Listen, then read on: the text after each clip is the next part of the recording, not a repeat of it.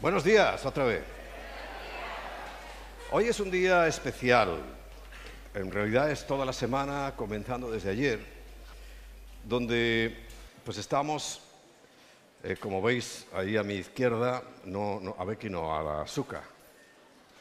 La azúcar es un- una señal, una enseñanza importante dentro de la escritura que nos hace recordar varias cosas. Los que estuvisteis en la vigilia, ¿quiénes estuvieron en la vigilia? Levantar la mano.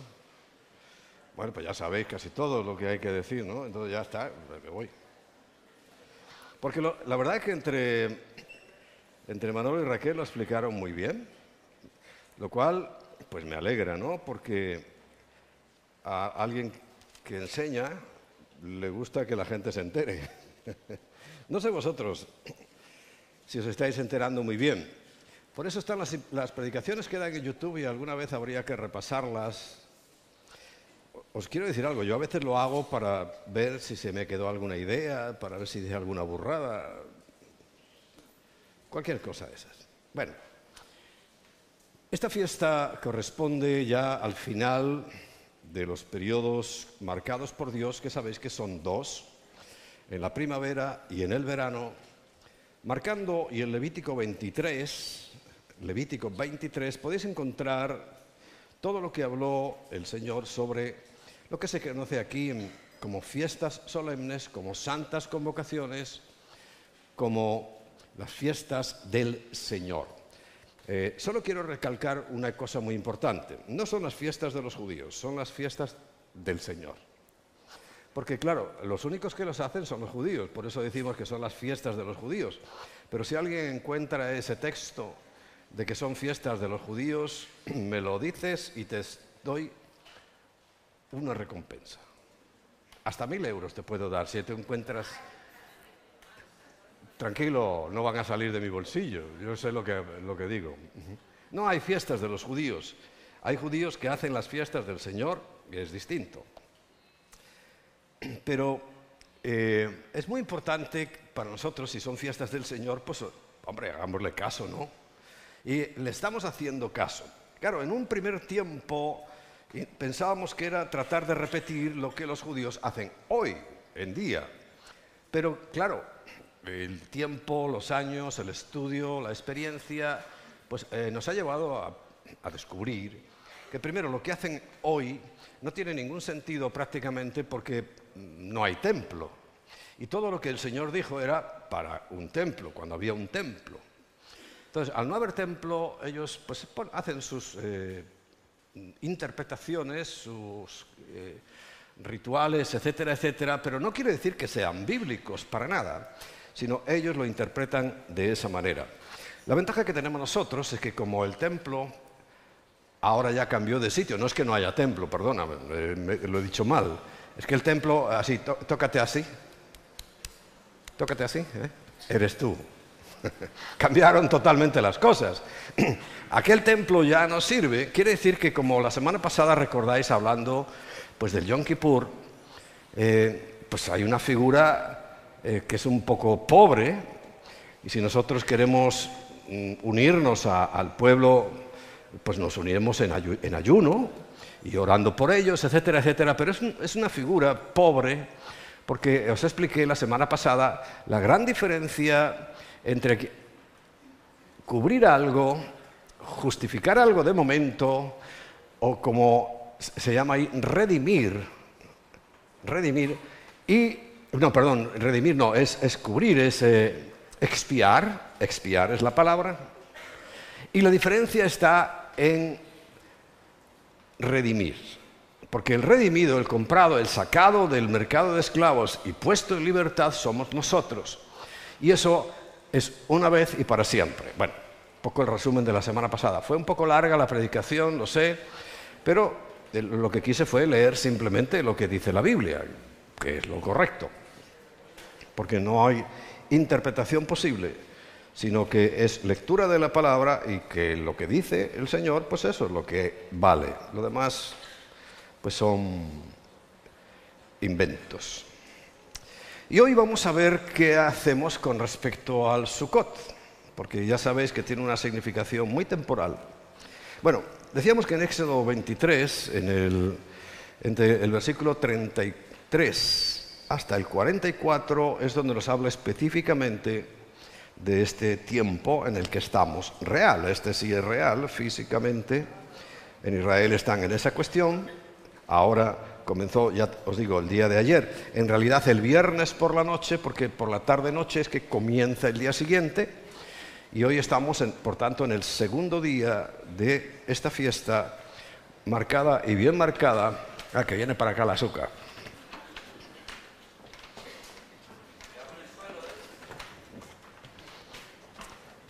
A ver, ahora sí que no vais a dejar ver la pantalla, pues.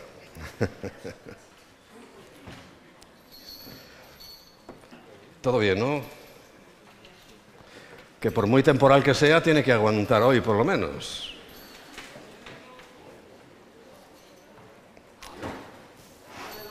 Digo yo que todo bien. si veis que se viene encima, me avisáis. Bueno, me gustaría hacer un repaso a todas las fiestas, pero sería alargar demasiado la cosa y solamente quiero leer lo que corresponde a esta fiesta. Levítico 23, versículos 33 en adelante. Dice así, y habló Yahweh a Moisés diciendo, habla a los hijos de Israel y diles, a los quince días de este mes séptimo, acabamos de terminar el mes séptimo, sabéis que septiembre es el mes séptimo, aunque nosotros le llamamos el noveno. Y acabamos de empezar octubre, que es el octavo. Y así echábamos cuentas y nos damos cuenta que estamos muy perdidos, muy perdidos en todo. Claro, por eso hay tanto jaleo. Bueno, pero en el mes séptimo, porque fue antes de ayer, comienza esto. Dice, será la fiesta solemne, o sea, quiere decir algo muy importante, de los tabernáculos a Yahweh por siete días. Fiesta solemne a Yahweh y de los tabernáculos solemne significa que es de gran importancia. Y empieza a explicar, el primer día harás santa convocación, o sea, una reunión, ningún trabajo de siervo haréis. Claro, ellos lo pueden hacer. Mm, se decreta oficialmente que ayer no se trabajaba, además fue sabbat, y no se trabaja. Ahora vete tú a decirlo aquí. No podemos, o sea, por eso tenemos que amoldarnos a lo que hay. Bueno, siete días ofreceréis ofrenda encendida a Yahweh y el octavo día tendréis santa convocación, otra reunión, y ofreceréis ofrenda encendida a Yahweh. Es fiesta ningún trabajo de siervo haréis. Y estas son las fiestas solemnes de Jehová, en las que convocaréis santa reunión para ofrecer ofrenda encendida a Yahweh, holocausto y ofrenda y sacrificios y libaciones, cada cosa en su tiempo, además de los días de reposo. Bueno, hoy también es un día de reposo para nosotros. De, eh, Yahweh vuestros, de vuestros dones, de todos vuestros votos y de todas vuestras ofrendas voluntarias que acostumbráis dar a Yahweh. Pero a los 15 días del mes séptimo, cuando hayáis eh, recogido el fruto de la tierra, aquí vemos una primera motivación que es muy importante, esto no ha pasado. O sea, quiere decir que al final del verano, ya comenzando el otoño, que para nosotros ya comenzó y en Israel también, ya en tiempo, cuando fue escrito esto, ya estaba todo recogido, todo. Se había recogido las últimas cosechas que sabéis que son la aceituna y la uva. Después no queda ya gran cosa, pero toda la cosecha importante, todas las frutas, todos los cereales, etcétera, ya están recogidos. Por tanto, y esto es una tradición que tenemos aquí en España. Sabéis que todas las fiestas de los pueblos son ahora, en esta época. Claro, sus motivaciones son eh, muy dispares y muy malas. Pero en el fondo lo que están haciendo es una acción de gracias, o debería ser una gratitud por haber recogido las cosechas. ¿Recordáis? Y lo habéis visto, todos los pueblos ahora, entre septiembre octubre, hacen sus fiestas. Bueno, la base está en esto. Porque recuerda que aquí hubo una ingente cantidad de judíos. pero muchísimos, muchísimos. Hoy no quedan más que unos centenares, pero hubo muchísimos. Bueno, entonces cuando ya he recogido el fruto de la tierra, dice, haréis fiesta a Yahweh por siete días.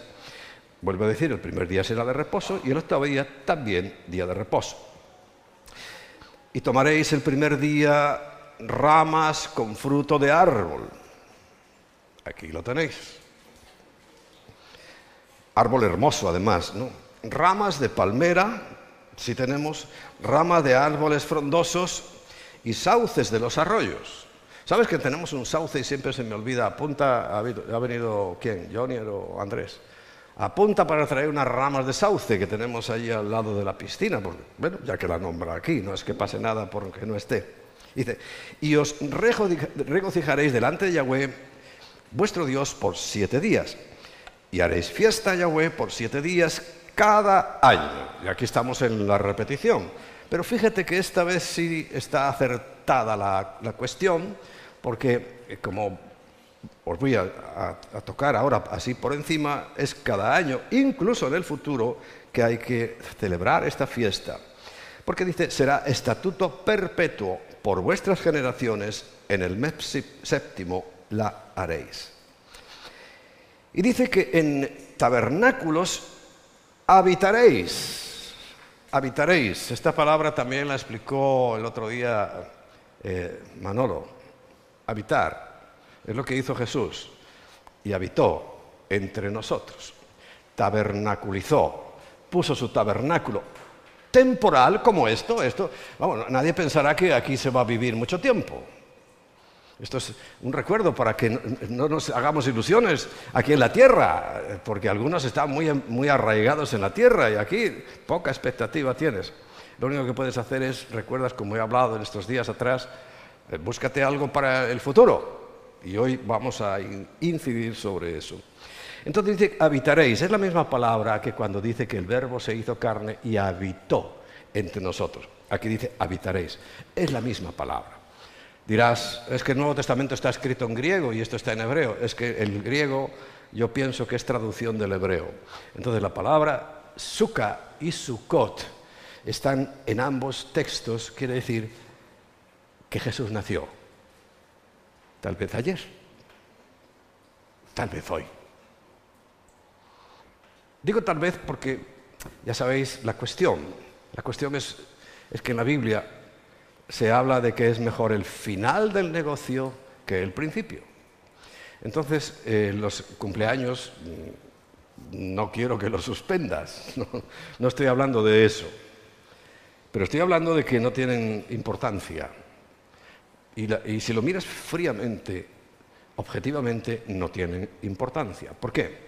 ¿Tú sabes cuántos niños están naciendo ahora y no vivirán? ¿Cuántos ni siquiera se les ha dado la oportunidad de nacer? O sea que el nacimiento no es un mérito en sí mismo, es algo que tiene que pasar, pero no es un mérito en sí mismo. Claro, yo he aprendido algo que todas las costumbres de los pueblos, eh, del mundo religioso, haz lo contrario y acertarás. Y el final del negocio y lo que celebramos es la... El final del negocio nuestro, ¿cuál fue? La resurrección de entre los muertos, que previamente, claro, que tuvo que nacer, pero lo más importante después de sus enseñanzas, etcétera, etcétera, fue su muerte, sustituyéndonos, redimiéndonos, redimiéndonos para que ahora podamos entrar en el reino de Dios o el reino de los cielos y habitar por siempre con el Señor. Esa es la cuestión principal. Tranquilos, celebra tu cumpleaños, porque yo me gano eh, de todo, ¿no? Cuando digo estas cosas, pero caramba, yo es que predico la Biblia, no predico costumbres populares. Lo siento.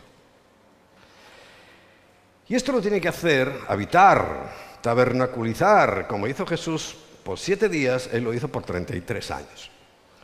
Todo natural de Israel habitará en tabernáculos. Cosas de estas, si lo veis, es una Hoy está lleno de tabernáculos Israel, ¿no?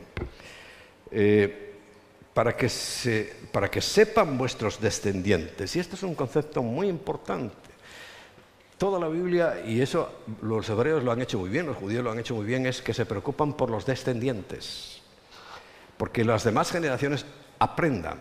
Porque hoy estas generaciones nuestras, incluso las que estáis aquí sentados, no os enteráis de nada. Sobre todo cuando están hablando como estas dos. ¿Cómo se van a enterar? No se enteran de nada. Qué pena, ¿no? Bueno, para que sepan vuestros descendientes que en tabernáculos hice yo habitar, o sea, fue un deseo del Señor, habitar a los hijos de Israel cuando los saqué de la tierra de Egipto, firmado yo, Yahweh, vuestro Dios. Este es el tabernáculos.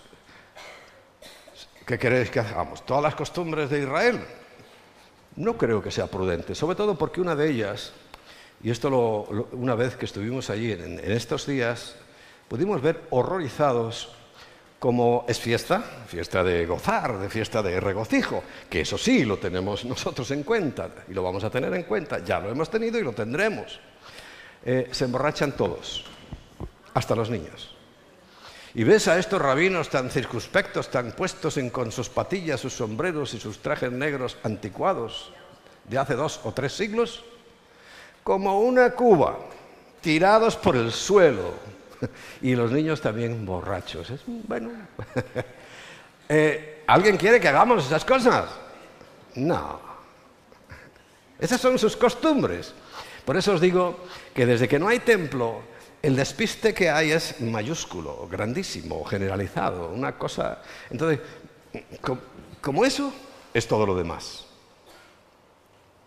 Todo lo demás. Entonces, bueno, pues esto es lo que hay que decir sobre tabernáculos.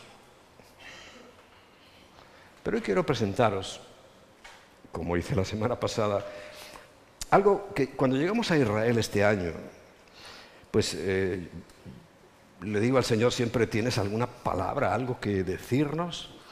Y sentí en mi corazón, no es que me lo dijera al oído, no, yo no soy de esos que andan diciendo que Dios me dijo. Yo sentí en mi corazón fuertemente, por tanto pienso que me estaba hablando el Espíritu Santo, y ya lo puedo confirmar, que me estaba diciendo que no me preocupara del pasado, sino del futuro.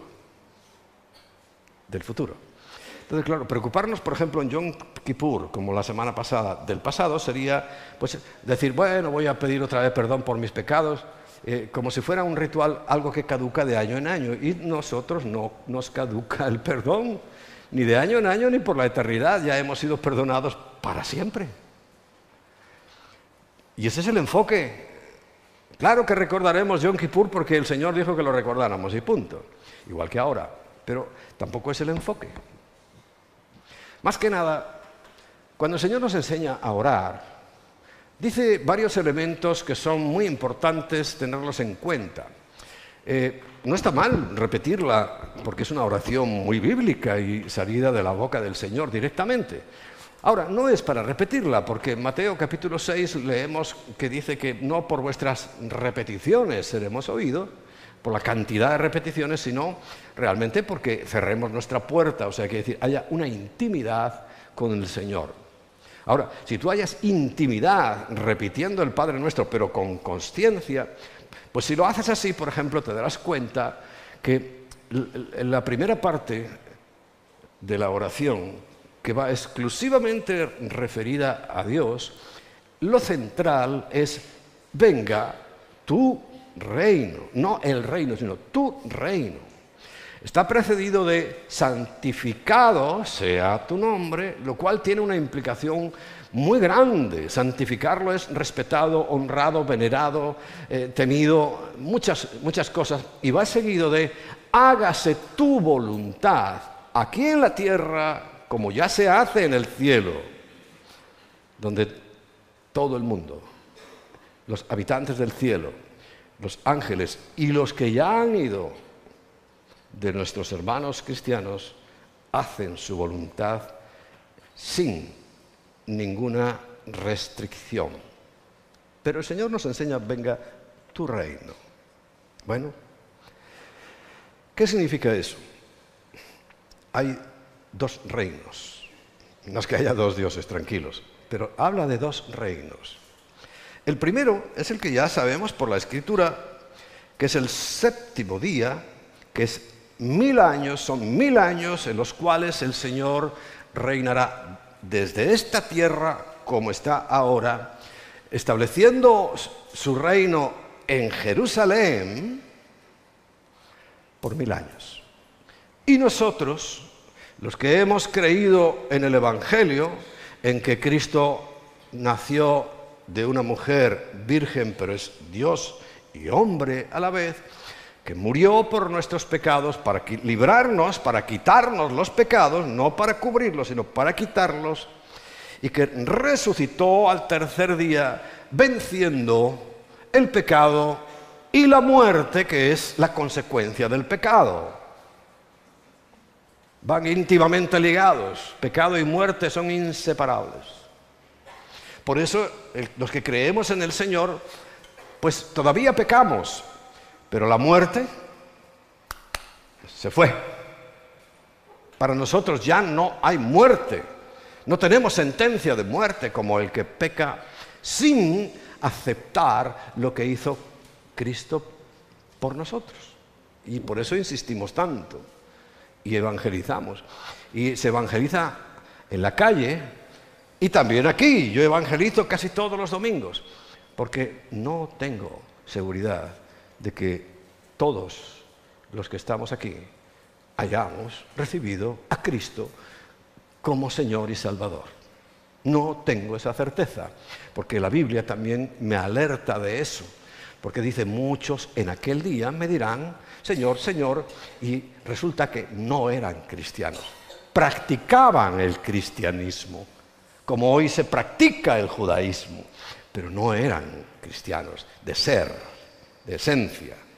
Y me preocupa, por eso cada domingo, si os habéis dado cuenta de hace tiempo, vengo repitiendo lo mismo, porque es la base. No hay otra cosa, no hay vida, no hay posibilidad de llegar al reino de los cielos si no es por Cristo. Bien, y hay otro reino, no es que haya dos, sino que el reino que realmente el Señor está diciendo que venga, no es el de los mil años, porque leemos que el reino de Dios es eterno, es justo, es perfecto. Y si dura mil años, no es eterno, sino que es el último día, el descanso de la tierra, para que por fin vea paz. Pero terminado ese periodo, ya sabéis que hay un cielo nuevo y tierra nueva, que hoy vamos a hablar de eso también. Entonces, ese reino sí va a ser eterno, sí va a ser de justicia, de gozo, de paz y de todas las características que tiene el reino de Dios o el reino de los cielos. Y la primera es que es eterno. El primero es un azúcar. Todo lo temporal es un azúcar, son unas ramas. todo. Pero el Señor no nos promete ramas. ¿Recuerda con qué edificábamos el, el reino de los cielos? Oro, plata y piedras preciosas o madera, heno y hojarasca. con eso edificamos. Ojo, no un palacio, una morada, un lugar donde estar. Eso es lo que dice la Biblia. La verdad que, examinándolo bien, nunca dice mansiones. Nos lo hemos inventado.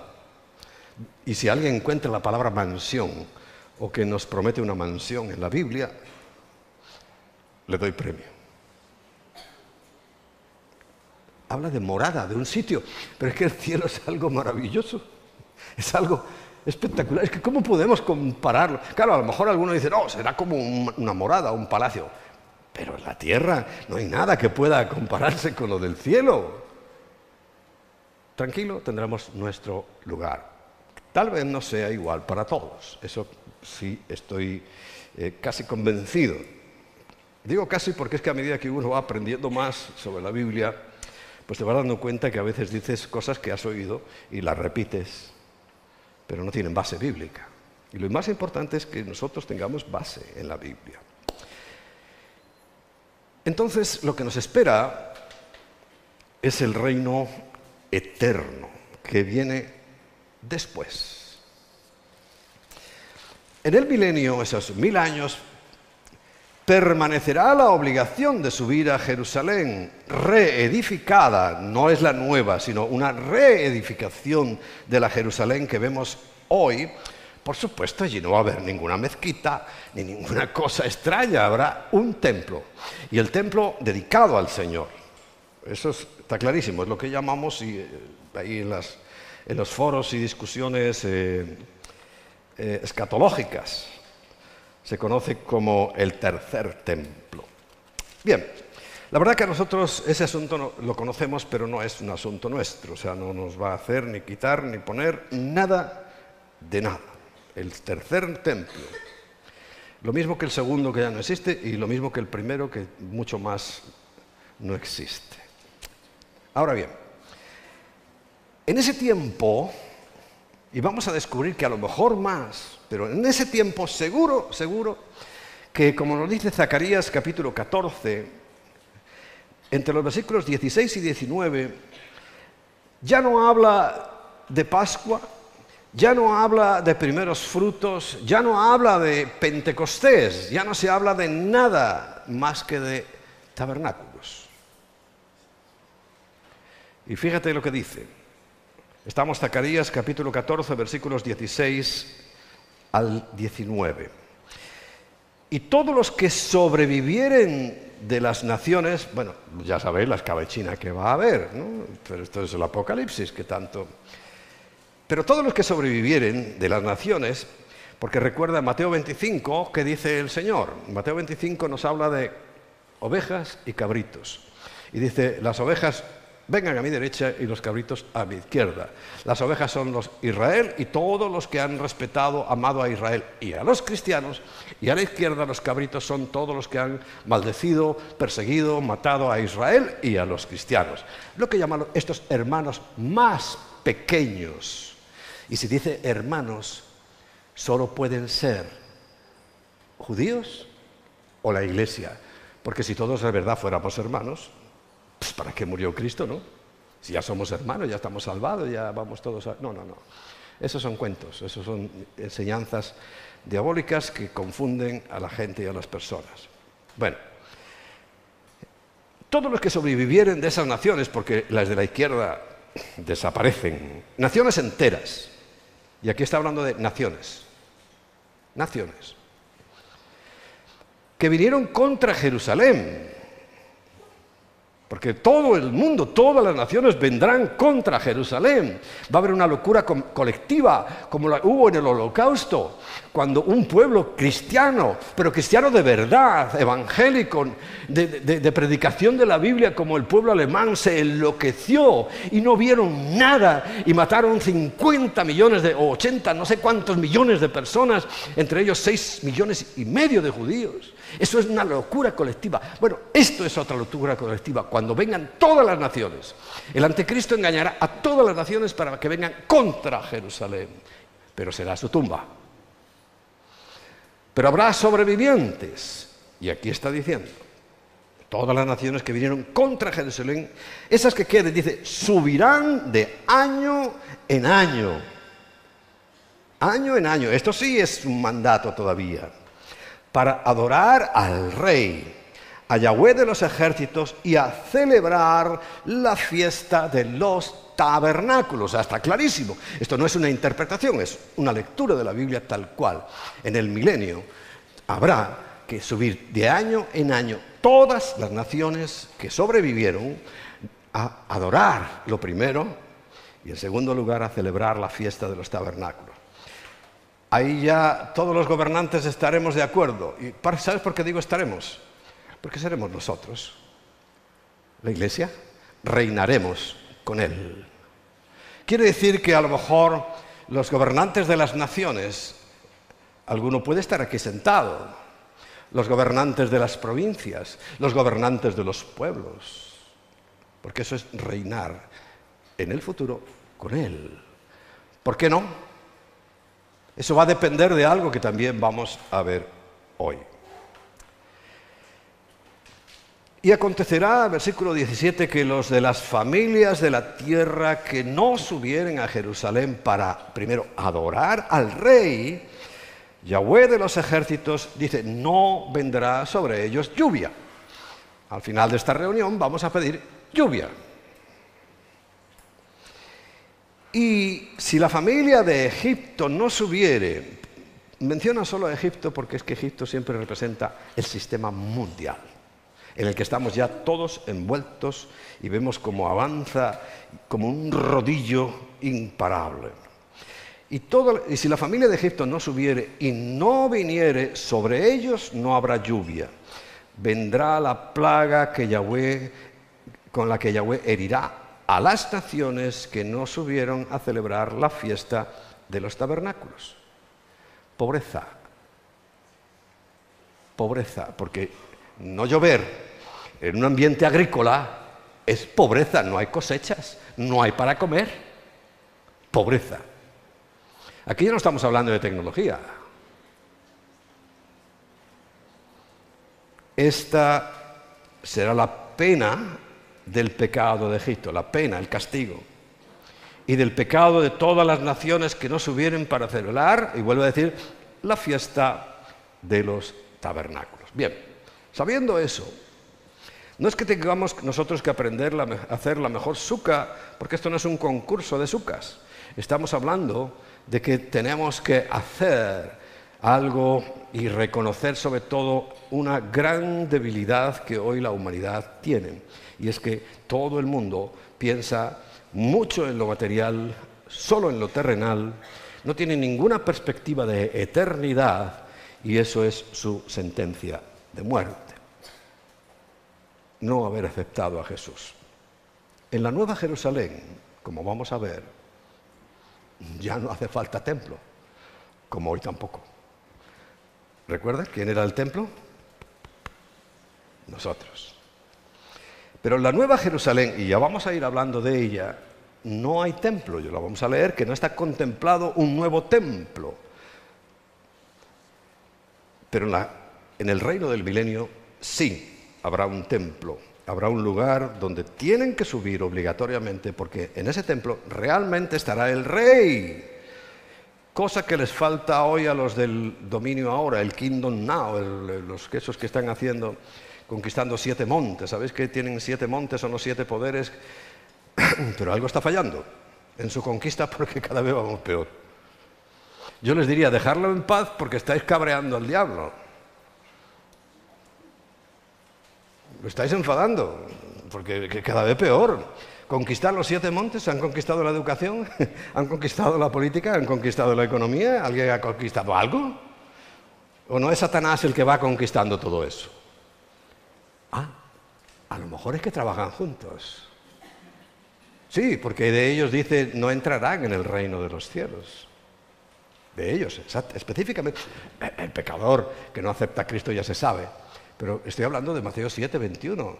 Muchos en aquel día me dirán, Señor, Señor, y yo les diré, no sé quién sois, apartados de mí, hacedores de maldad.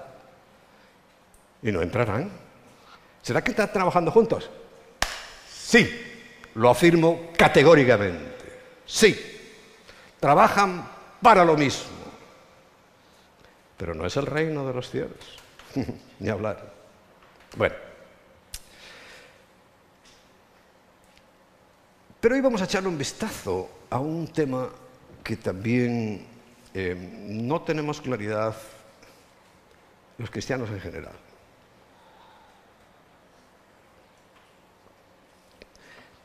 Como es un tema complejo, que ni siquiera hay gente, hay gente que ni se atreve siquiera a tocar el tema del apocalipsis, no hacen bien, no hacen bien, porque es el tiempo eh, en el que vivimos, ¿no? En todo lo que el Señor nos dijo, ¿no? Y quiero que observemos unas diferencias entre el cielo y la nueva tierra y el nuevo cielo. Vamos a echarle un ojo, solamente un vistazo por encima. Por eso vamos a irnos al libro del Apocalipsis, en primer lugar, al capítulo 21. Penúltimo capítulo de la Biblia, tal y como está eh, diseñada hoy. Dice, vi, recuerda Juan que estaba haciendo, el Señor le dice, quiero que escribas las cosas que son. Y las que son es cuando estaba él allí y vio al Señor y vio las cosas. Dice, escribe las cosas que son. No, perdón, las, las que has visto, las que has visto. Segundo, dice, las que son. Y las que son todavía estamos en ellas porque se refería el capítulo 2 y capítulo 3 de Apocalipsis a la época de la iglesia, que está a punto de terminar. Y las que serán después de esta ya, como eso ya lo expliqué hace dos semanas, yo no, no voy a volver a explicarlo. Y ese sí es futuro, y hoy estamos hablando un poco de ese futuro. Y tenemos que conocer ese futuro, porque las cosas que son después de estas, después de la iglesia, va a pasar todo esto. Porque por más empeño que le pongan, a partir del capítulo 4 del libro del Apocalipsis ya nunca más se vuelve a nombrar la palabra iglesia. Porque la iglesia estaremos eh, con el Señor. La iglesia suya, no la iglesia en general, sino la iglesia del Señor, la que Él compró, redimió con su sangre. No la que se quiere justificar, la que quiere de año en año, bueno, vamos a ir repitiendo ritos, a, ver si el Señor se agrada. Pues ya te anuncio que no se va a agradar nunca, nunca. Entonces, esa iglesia es la que estaremos allá. Y digo estaremos porque, porque vamos, tengo la certeza de que, igual que hay una nueva Jerusalén, hay un nuevo hombre. Hay una creación que comenzó con Jesús. Él es el postrer Adán, pero no es porque sea el último, sino el primero de todas las cosas. Y comenzó una nueva etapa y una nueva creación, efectivamente, cuando nació. Y Él es el primero entre muchos. Pero entre muchos se refiere a nosotros. No siguieron naciendo Cristos, sino se refiere a los que por la fe espiritualmente nacemos de nuevo. Y la idea de Dios siempre está en hacer todo nuevo. Hoy lo vamos a ver. Por tanto, la creación actual en la que vivimos nosotros ahora pasará por completo y habrá un cielo nuevo y una tierra nueva. Y la tierra y el cielo y la tierra nueva, la tierra nueva sobre todo se llama la nueva Jerusalén. Y vi un cielo nuevo, versículo 1. vi, lo vio él, un cielo nuevo y una tierra nueva, porque el primer cielo y la primera tierra pasaron.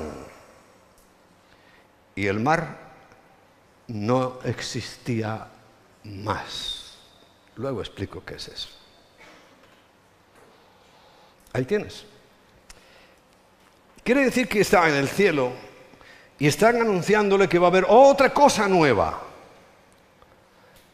Ese cielo que él está viendo pasará, va a haber otro y va a haber una nueva tierra. ¿Comprendes? Es lo que está diciendo la Biblia. Estamos entendiendo más que interpretando. En el capítulo 4 del Apocalipsis, Recuerda, el capítulo 4 es donde ya no está la iglesia en la tierra, sino que está en el cielo, en ese cielo, pues que por lo que vemos va a desaparecer. El apóstol Pedro también lo dice. Dice entre los versículos 2 al 8, vamos a leerlo en primer lugar. Bueno, vamos a empezar en el 1, ¿por qué no? Porque ahí es donde hace unas semanas expliqué, ha visto toda la iglesia todo el, trayecto, todo el recorrido de la iglesia hasta el final, hasta, hasta el tiempo actual. Dramáticamente es donde usamos para evangelizar muchos de nosotros el versículo 20 del capítulo 3. Recuerda que dice, he aquí, yo estoy a la puerta de la calle, en su iglesia, y llamo para ver si alguno oye mi voz de los que están por aquí sentados, ¿no? Y abre la puerta, ¿cuál? ¿La de ahí fuera? No, la de tu corazón, porque dice que entraré a él, no dice la iglesia, sino diría a ella. Dice, a Él. Y cenaré con Él y Él conmigo. Intimidad. Y esta palabra no te la olvides porque es importante que, sepas que lo que Dios, lo que nos, por eso nos compara el matrimonio con la relación que tendremos con Él y la base es la intimidad que hay en un matrimonio, que debe haber en un matrimonio. Bueno, pues comienza el versículo, el capítulo 4, que, donde ya le dice las cosas que serán después de estas. Después de esto, mire, y he aquí una puerta abierta en el cielo y la primera voz que oí, como de trompeta, hablando conmigo, dijo, sube acá y yo te mostraré las cosas que sucederán después de estas, de la iglesia. ¿Entiendes? Lo has encajado ya en tu mente. Va a terminar muy pronto el periodo de la iglesia y entonces es cuando comienza lo que está relatando a partir del versículo 2. Y el versículo 2 es base para el día de hoy. Y al instante yo estaba en el Espíritu, y he aquí un trono establecido en el cielo, y en el trono uno sentado. Y el aspecto del que estaba sentado era semejante, semejante, o sea, él lo que pudo interpretar en su conocimiento limitado, era semejante a piedra de jaspe y de cornalina, y había alrededor, alrededor del trono un arco iris, que no es del movimiento homosexual. Ya sabéis por qué lo han tomado, ¿no? Satanás y sus huestes leen la Biblia. Entonces, como esto es algo importante en el trono de Dios, para nosotros. Sí, sí, va a ser para ellos. Y con ellos ya verás tú cómo va a terminar el asunto. Bueno. Semejante en aspecto a la esmeralda alrededor del trono había 24 tronos y vi sentados en los tronos a 24 ancianos, vestidos de ropas blancas, con coronas de oro en sus cabezas. Y, el y del trono salían relámpagos y truenos y voces, y delante del trono ardían siete lámparas de fuego, las cuales son los siete espíritus de Dios y delante del trono había como un mar de vidrio semejante al cristal, y junto al trono y alrededor del trono cuatro seres vivientes llenos de ojos por delante y por detrás. El primer ser viviente era semejante a un eh, león, el segundo era semejante a un becerro, el tercero tenía rostro de hombre y el cuarto era semejante a un águila volando. Y los cuatro seres vivientes tenían cada uno seis alas y alrededor del trono, perdón, y alrededor y por dentro estaban llenos de ojos y no cesaban, y esto apúntatelo ahí, y no cesaban día y noche de decir, Santo, Santo, Santo es el Señor, Dios Todopoderoso, el que es, el que era y el que ha de venir. Y vamos a explicar un poquito qué significa eso. Algunas figuras, no todas. El trono de Yahweh, según el capítulo 4, o sea, este, esta configuración de trono, esto que está, está viendo en el cielo, va a estar en la tierra. Y esto es, lo vamos a ver un poquito más adelante. Pero quiero que sepas que lo he descrito de esta manera para que sepamos que ese trono descenderá del cielo a la nueva Jerusalén. A la nueva Jerusalén. No dice al nuevo cielo. A la nueva Jerusalén que estará en la nueva tierra. Lo que significa que cuando entre el trono del Señor, el trono de Dios, en la Nueva Jerusalén, entonces habrá verdadera justicia, verdadera rectitud, verdadera paz, etcétera, etcétera. porque es el reino eterno. Esto que estoy hablando ya no es el de los mil años, no. Estoy hablando del reino e-, eterno, perdón, el que va a durar para siempre, ya no tendrá fin. Es que como pensamos que algo, el reino de los cielos es temporal, es eterno en su esencia, y por tanto, ahí es donde tenemos que dirigirnos. ¿no? Y eh, algunas enseñanzas de este, de este, texto de cómo descenderá, o sea, la configuración del trono, hay algunos elementos que quiero que veamos hoy. Por ejemplo, los cuatro seres vivientes que está ahí, dice, están llenos de ojos, por dentro, por fuera. Y los ojos es una figura profética que significa conocimiento, porque los ojos ven, los ojos perciben. ¿Por dónde vas tú a estudiar cuando, cuando lees un libro? ¿Por dónde te entra? Por los ojos. O sea, esto es un símbolo de que tienen muchos ojos, quiere decir que tienen mucho conocimiento, mucha sabiduría, están llenos de conocimiento. Igual que los tenemos nosotros. ¿eh? Pero estamos hablando del trono de Dios. Ahora, ¿para qué le servía este conocimiento? Pues decían constantemente, santo, santo, santo es el Señor. Cuanto mayor es el conocimiento que tenemos de Dios, cuanto mayor es el conocimiento que tengamos de su palabra, eso nos tiene que llevar necesariamente a una mayor adoración. Si no tienes una mayor adoración, si no tienes un deseo irrefrenable de adorar a Dios, lo que conoces es nada. No conoces a Dios. Porque este conocimiento que habla no es saber muchas matemáticas. Eso va a ser lo de menos. Si tendremos un conocimiento completo así. Como decía un profesor mío, eh, decía, vosotros lo que queréis es la ciencia infusa. Bueno, ahí sí la habrá. El conocimiento de matemáticas, física, química, todo eso vendrá así automáticamente. cuando habla de conocimiento, está hablando de conocimiento de Dios. Y eso inmediatamente te tiene que llevar a un mayor deseo, a una mayor alabanza, a un deseo de adorar, como a ellos, a esos cuatro seres vivientes les pasaba. Y además a una alabanza sin cesar, sin fin.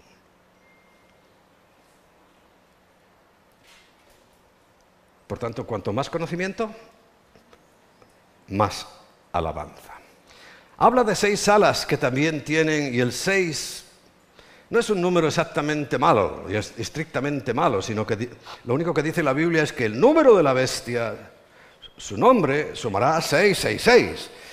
Pero seis representa la gracia, porque es la época actual, estamos en el sexto periodo, estamos en, el, periodo de los seis mil años.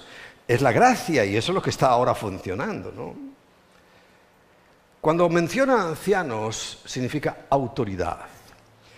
Fíjate que todavía entre el pueblo gitano mantienen eso de que el anciano, el patriarca, es el que tiene la autoridad.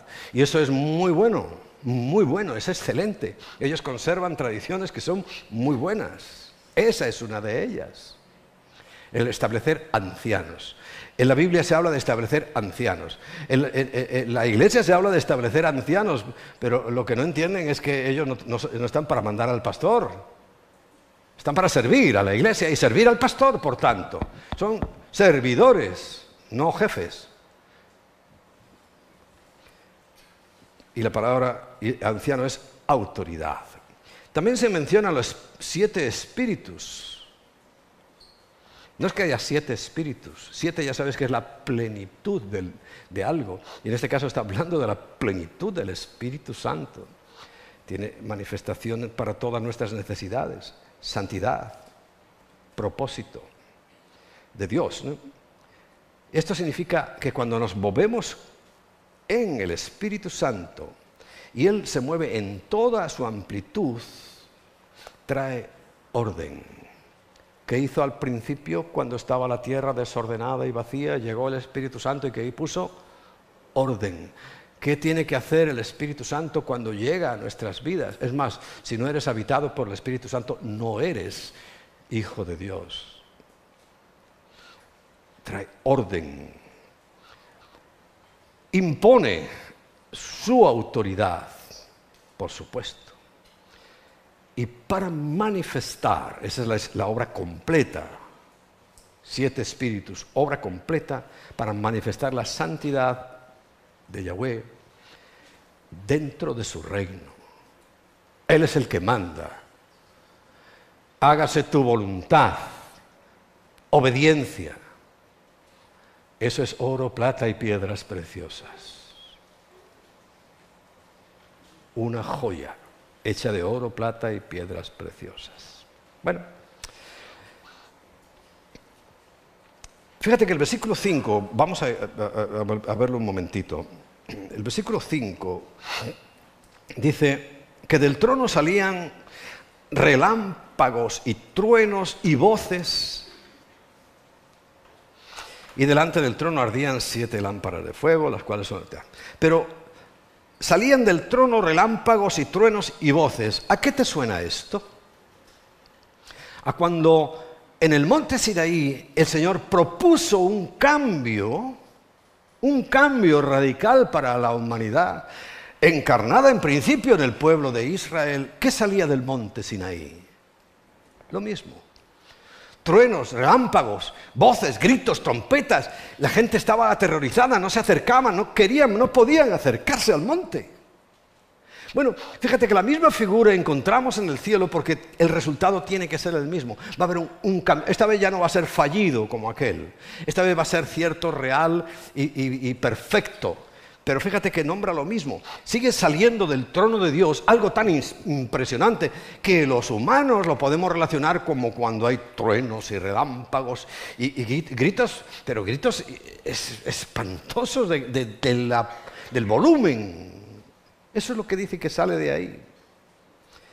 Porque sí que va a haber un cambio radical y perfecto. Volvamos a Apocalipsis 21. Apocalipsis, 21. Dice, en este caso vamos a ver desde el versículo 10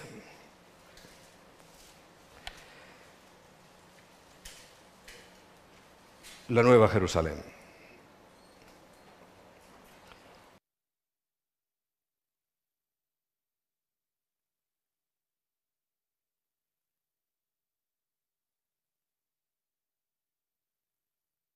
Siete copas llenas de las siete plagas postreras y habló conmigo diciendo, ven acá y yo te mostraré la desposada, la esposa del Cordero.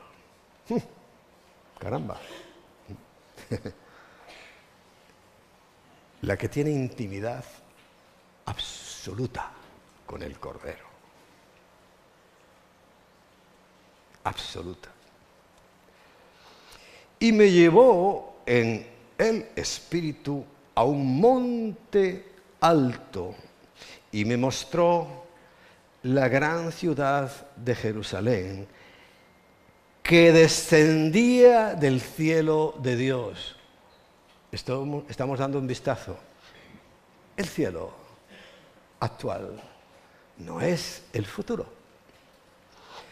Y cuando esto pase, lo que estamos leyendo ¿no? es que del cielo actual descenderá, además como una novia, como nosotros, la iglesia, descenderá a la nueva tierra. A la nueva tierra, no a esta. A esta no puede descender porque está todavía contaminada por eso tiene que ser quemada por el fuego. Y así dice el apóstol Pedro, él lo vio como, un, como si hiciera un rollo, un pergamino, y ya sabes que cuando le metes fuego a una cosa tubular, como hace una corriente de aire, desaparece en instantes. Y vio esta tierra y este cielo que iban a desaparecer. Y está confirmándolo aquí el apóstol Juan en el libro del Apocalipsis. Dice que lo llevó a un monte alto porque el monte significa autoridad. Desde el monte dominas. ¿Dónde están los montes? perdón, los castillos en España, que hay muchos. En la cima de los montes, porque desde ahí hay autoridad, hay visión, se controla. Y leámoslo nuevamente, para que no digáis luego que me estoy inventando nada.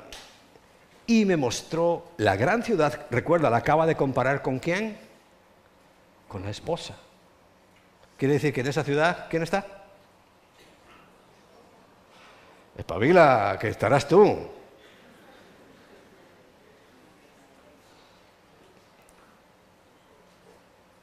La nueva, y me mostró la gran ciudad santa, santa de Jerusalén. Hoy alguien cree que Jerusalén es santa, si está llena de toda la porquería que te puedas imaginar. Que descendía del cielo donde está hoy Dios.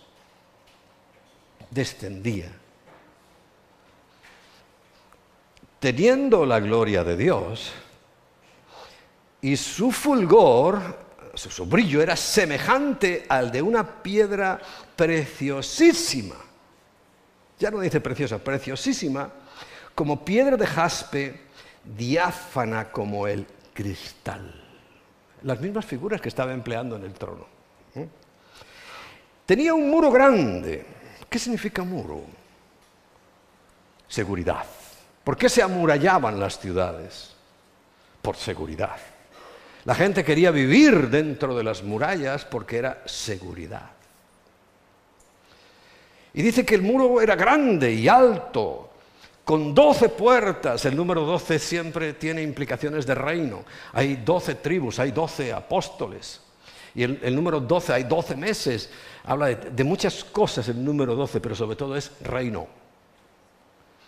Y en las puertas doce ángeles y nombres inscritos que son los de las doce tribus de los hijos de Israel. Recuerda, Dios no ha terminado con Israel. Al oriente tres puertas, al norte tres puertas, al sur tres puertas y al occidente tres puertas. Y el muro de la ciudad, dice, tenía doce cimientos. ¿Qué habla el cimiento? ¿De qué nos recuerda cuando te dice cimiento? Seguridad. Hoy Un buen cimiento garantiza que no se va a caer un edificio. Y está hablando de 12, no de un cimiento, 12 cimientos. Y la calidad de los materiales del cimiento ya es, es, una seguridad absoluta. Eso es eterno, eso nunca, nunca se va a derribar. Nadie podrá derribar ese reino que el Señor nos dijo, venga tu reino. ¿Y dónde está viniendo ese reino? A la tierra pero no a esta, sino al nuevo cielo, dentro del nuevo cielo, en la nueva tierra. Sigamos.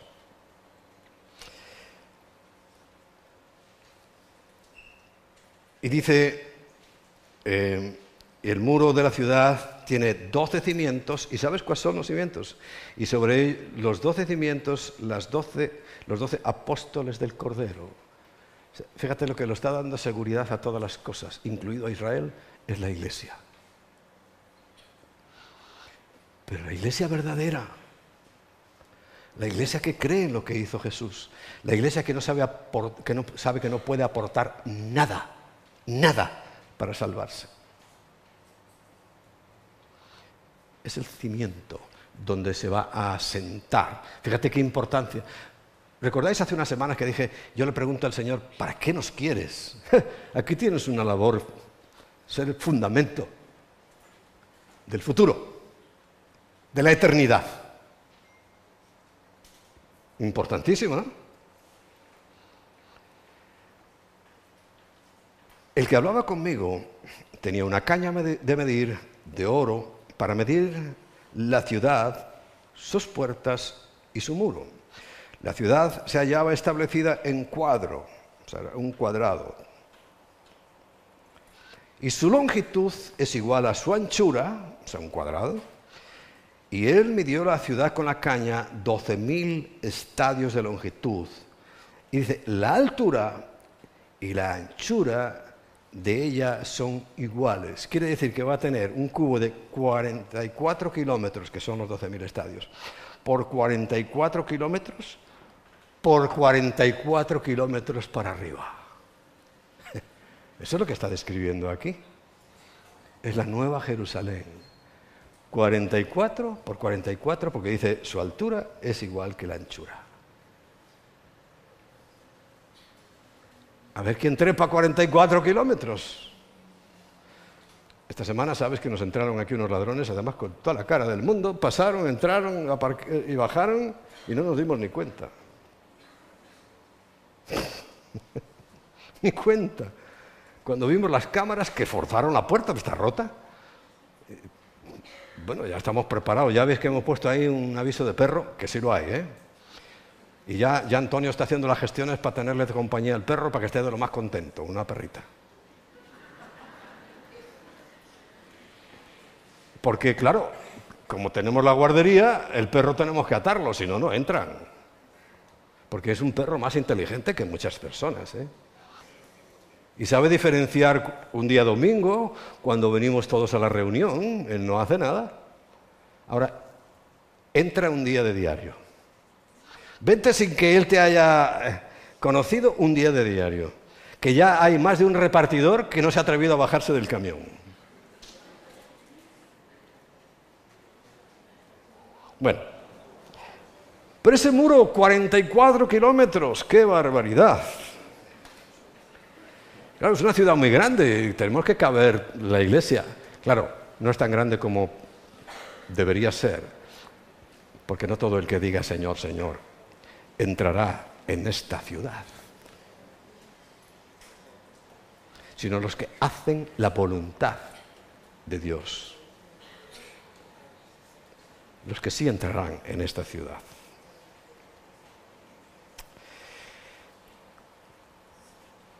Y midió su muro, 144 codos, ta, ta, ta. Bueno, 18. Y el material de su muro era jaspe, pero la ciudad era de oro puro, semejante al vidrio limpio. Claro, cuando la gente va al cielo, que no van, que no van, es una fantasía, leen esto y por eso nosotros cantamos, y está muy bonita la canción. Jerusalén, Jerusalén, qué bonita eres, calles de oro, mar de cristal. Pero es que resulta que esto todavía no está hecho, porque recuerda que los materiales todavía los estamos mandando. Entonces, claro, en vista de este conocimiento parcial, pues saben que la Jerusalén nueva, eh, pero no son las calles, aquí, ¿qué dice? El material de su muro es de jaspe, pero la ciudad entera era de oro puro, tan puro semejante al vidrio, o sea, como que traspasaba. Y los cimientos del muro de la ciudad estaban adornados con toda piedra preciosa. ¿Quiénes son los cimientos? ¿Quién son? Di yo, ¿qué eres tú?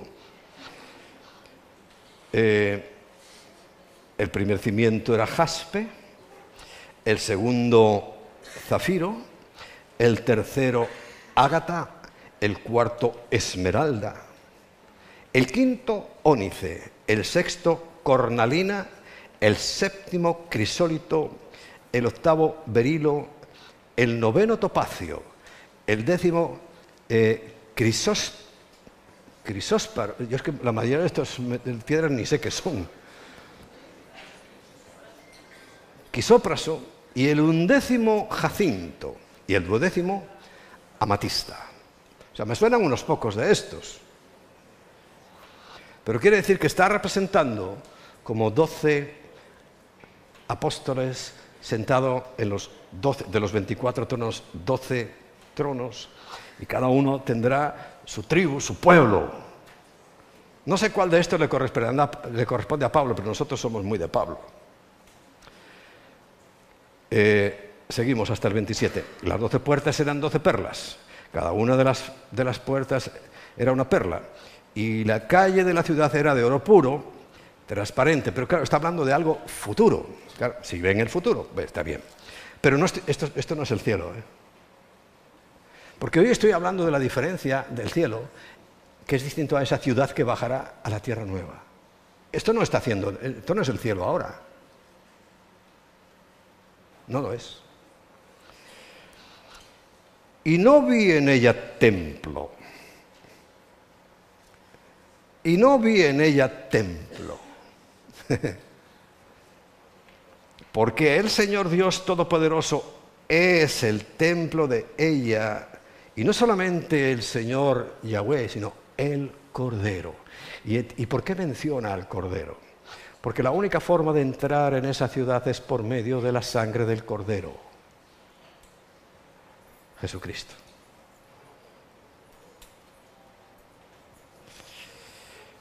La ciudad no tiene necesidad de sol ni de luna que brillen en ella, porque la gloria de Dios iluminará, y vuelve a decir, y el Cordero es su lumbrera, es la fuente de luz. Y la luz se vino acá, y la luz estuvo con nosotros. ¿Y qué hicimos nosotros? Y seguimos haciendo despreciarla.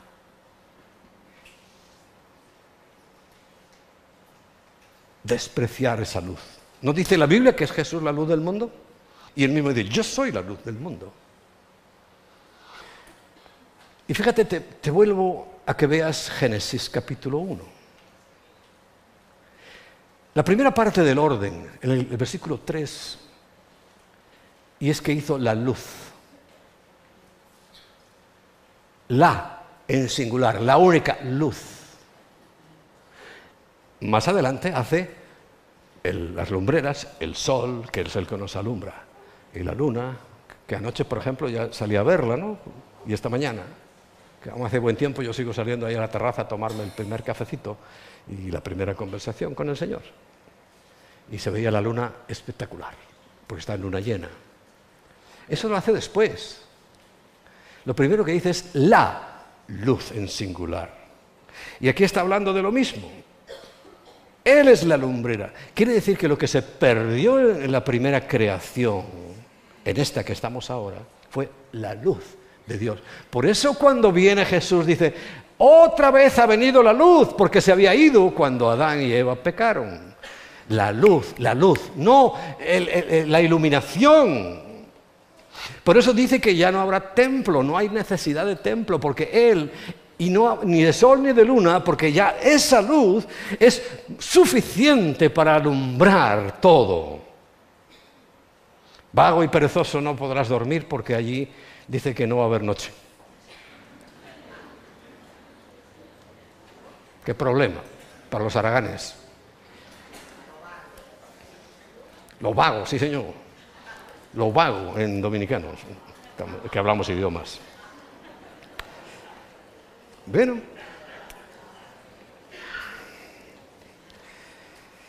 Pero siempre, fíjate, hay un detalle que no podemos pasar por alto. Cuando habla del futuro, ya no habla de naciones. Quiere decir, ha terminado esta época, con el Armagedón y todo eso que ya sabéis muchos de vosotros. Comienzan los mil años, donde habrá restos de naciones pero ya a partir de aquí no vuelve a nombrar naciones, nombra una sola ciudad. Y sabes, comparándolo con lo que acabamos de ver, que nos compara la iglesia con una ciudad, una ciudad es mucho más íntimo. No son pueblos repartidos por toda la tierra, sino una enorme ciudad de 40 por 40 por 40, donde viviremos en intimidad. Y esa es la comparación. Por eso el Señor, cuando quiere que sepamos lo que va a pasar en este futuro, es esa intimidad. O sea, vamos a estar cerca. Es que lo vamos a ver siempre. Es que saldrás y lo verás. Su luz llenará todo. Eh, no sé cómo serán esas moradas, por eso olvídate de las mansiones sino moradas. Vas a estar allí, eso, es más que suficiente. Y eso es la, gloria, porque ni día ni noche no podrás bajar las persianas, no podrás hacer nada de lo que hoy estamos acostumbrados. Es la gloria de Dios. Qué maravilla.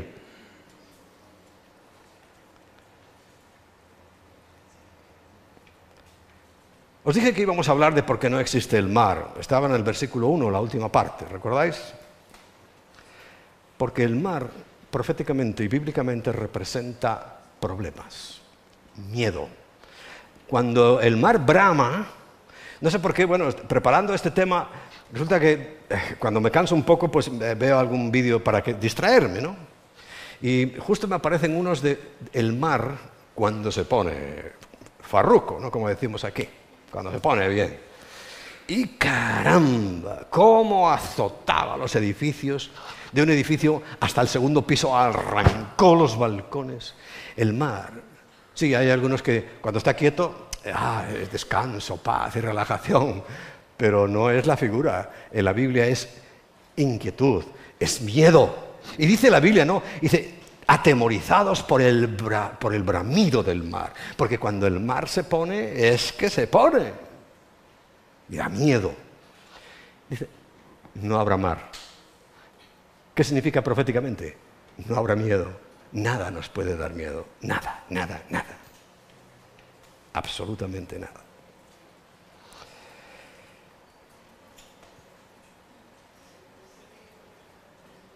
El versículo 4, volvemos un poco atrás. Recuerda lo que decía, ¿no?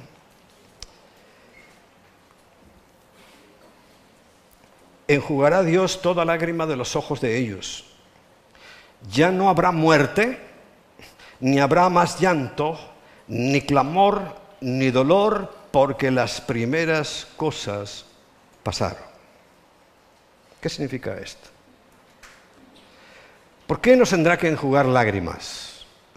Hay dos motivos. Uno, ¿sabes que en Romanos capítulo 8 el apóstol Pablo nos dice que no nos dejemos dominar por la condenación?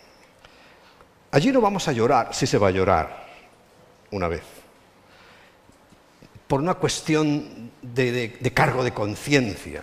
O sea, el motivo no va a ser por haberle fallado tantas veces a Dios porque entonces nos pasaríamos la eternidad llorando, ¿verdad?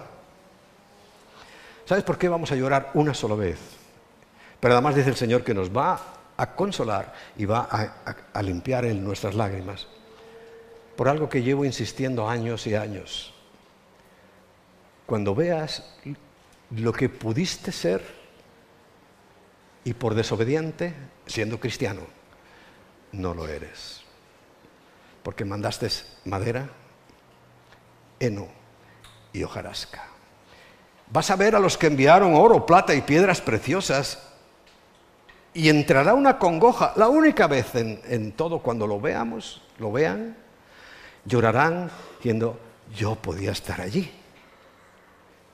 Y estoy en otra parte, no sé cuál. En el cielo. Perdón, en la Nueva Jerusalén. En la Nueva Jerusalén. Y entonces Dios dirá, bueno, consuélate y confórmate porque ya nunca más, nunca más, porque nunca más vas a tener frustración por lo que no hiciste, sino que a partir de hoy trabajarás con los materiales que tú mandaste. Dice que no va a haber, más muerte, porque la muerte y el pecado, dije antes, son una sola cosa. La paga del pecado es muerte. Y el único llanto y dolor, como se lee en muchas partes de la Biblia, solamente queda para los que hoy rechazan a Cristo, rechazan el reino. No el cielo, el reino. Porque en la oración de Jesús no dice, venga a nosotros el cielo, sino tu reino. Y estamos viendo que significa que el reino, en una nueva composición de cielo y tierra, va a ser en la Tierra. Ahora, ¿estará en la misma longitud y latitud la Tierra que hoy? No lo sé. No lo sé. Pero si Dios le puso atención a este pedacito de bola que, somos, es por algo. Es por algo. Apocalipsis 22, 5. Ya vamos casi, casi terminando. ¿eh? Apocalipsis 22, 5. ¿Qué dice ahí? No habrá allí más noche y no tendrán necesidad de luz de lámpara ni de la luz del sol, porque Dios es el Señor, los iluminará y reinará por los siglos de los siglos, reino eterno. Es una confirmación de lo que hablamos. Porque el plan original era que la luz, no el sol y la luna que se crean después, iluminara la tierra, pero se eh, perdió, pero ahora con el nuevo Adán, con Cristo, se recupera y en el reino se recupera. Hay una referencia en Apocalipsis 7, el versículo 9, dice, en un momento que ya ve a todo el mundo vestido de blanco, de justicia, dice, después de esto miré, y he aquí una gran multitud la cual nadie podía contar de todas naciones y tribus y pueblos y lenguas que estaban delante del trono en presencia del Cordero, vestidos de ropas blancas y con palmas en las manos. Es una referencia a tabernáculos. Repito, no va a haber naciones en el reino de los cielos, en el reino eterno. En el temporal sí, pero cuando terminen esos mil años y comience la eternidad, ya no hay naciones, hay una ciudad, una novia, así la compara la Biblia, ¿eh? por tanto debemos creerlo de esa manera. Y hay dos cosas, ya para finalizar. Una, en esta época, en esta, pues nació Jesús.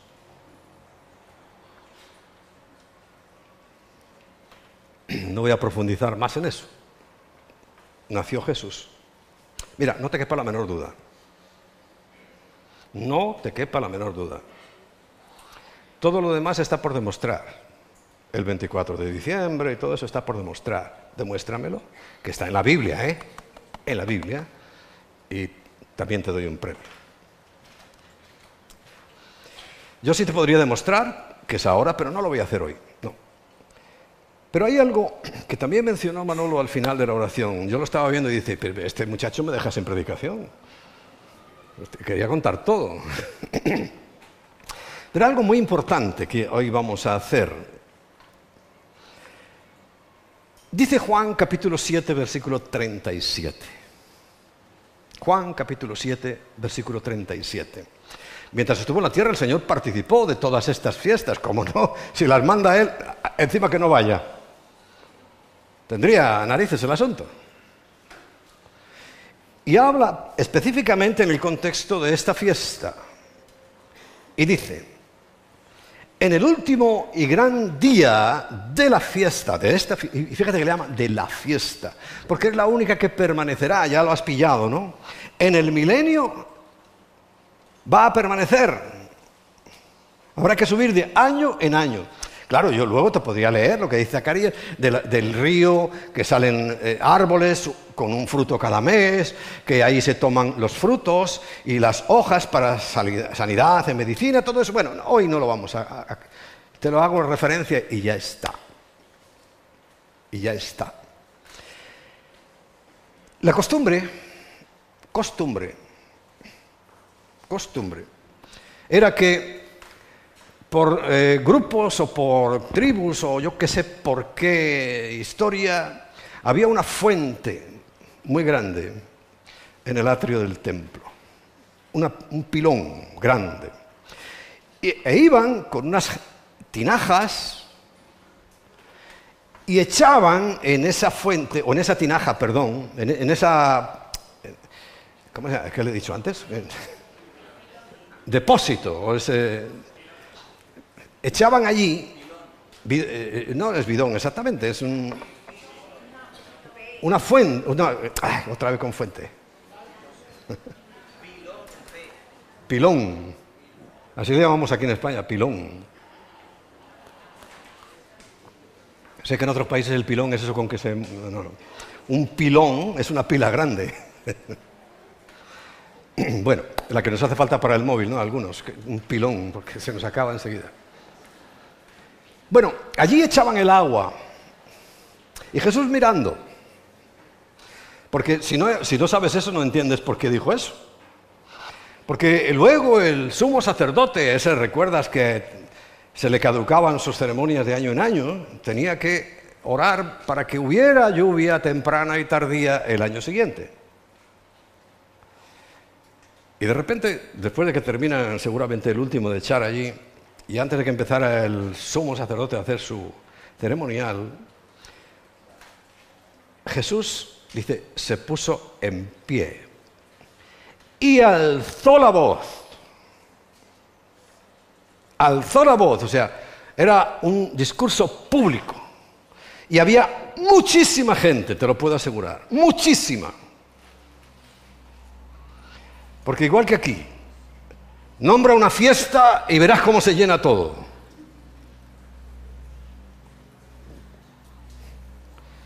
Y dijo, si alguno tiene sed, recuerda las bienaventuradas, dijo el que tiene sed, hambre y sed, yo lo voy a saciar. Dice, venga a mí y beba. En el capítulo 4, a una mujer samaritana, pecadora, le dice lo mismo. Si supieras con quién estás hablando, tú me pedirías a mí que, que te sacara agua. Y le dice la mujer, si no tienes cubo, ¿cómo me vas a sacar agua? Dice, porque el agua que yo te daría, que yo te daré, que yo te doy, es agua viva. ¿Sabes la diferencia? Estanque es la palabra, estanque. El agua estancada. Aquí está el agua estancada. Aquí está el agua estancada. Cuando habla de agua viva, ¿qué es lo que dice Jesús que nos dará? Es un agua que salta o sea, quiere decir que es un arroyo, un torrente, una fuente. No es algo estancado. Eso hizo el pueblo de Dios, eso ha hecho la iglesia, estancar el agua, estancar la revelación. Y dice que cuando se ha llenado, como no se mueve, se revienta y se pierde el agua. Pero Jesús está diciendo, y ellos, cuando estaba hablándole esto, lo sabían muy bien. Dice, el agua que yo, yo te daré será una fuente que salte para vida eterna. Agua viva, agua de fuente, agua de manantial. No es lo mismo que el agua estancada, ¿verdad? Ahí tenemos técnicos que están tratando de purificar el agua estancada, que es la que bebemos. Pero el agua viva cuando tú llegas a una montaña y encuentras un manantial y bebes ese agua, ¡ah, qué, qué delicia! Lo mismo es la promesa del Señor. Lo mismo es. Ya, primero, vamos a ponernos en pie.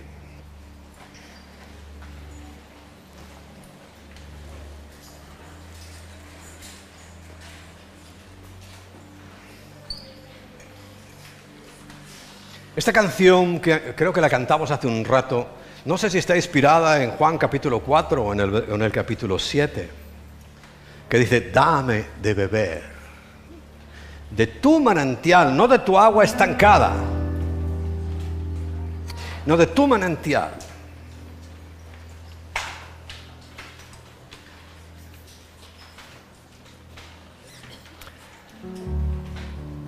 Así que es lo primero que yo te propongo, ¿has bebido ya de ese agua?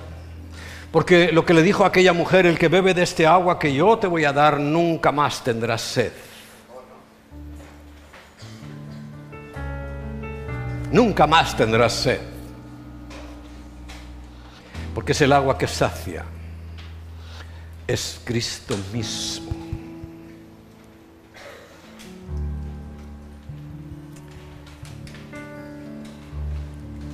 Ya sabes que cuanto más conocemos y hoy hemos ampliado nuestro conocimiento, ¿qué nos lleva? A adorar. ¿Qué mejor que adorar? Por eso, ahora ya entiendo por qué nos gusta, a mí personalmente me gusta después de predicar, que adoremos. Porque aumenta el conocimiento y el conocimiento lleva a una mayor adoración. Pero adórale de verdad. No estás oyendo música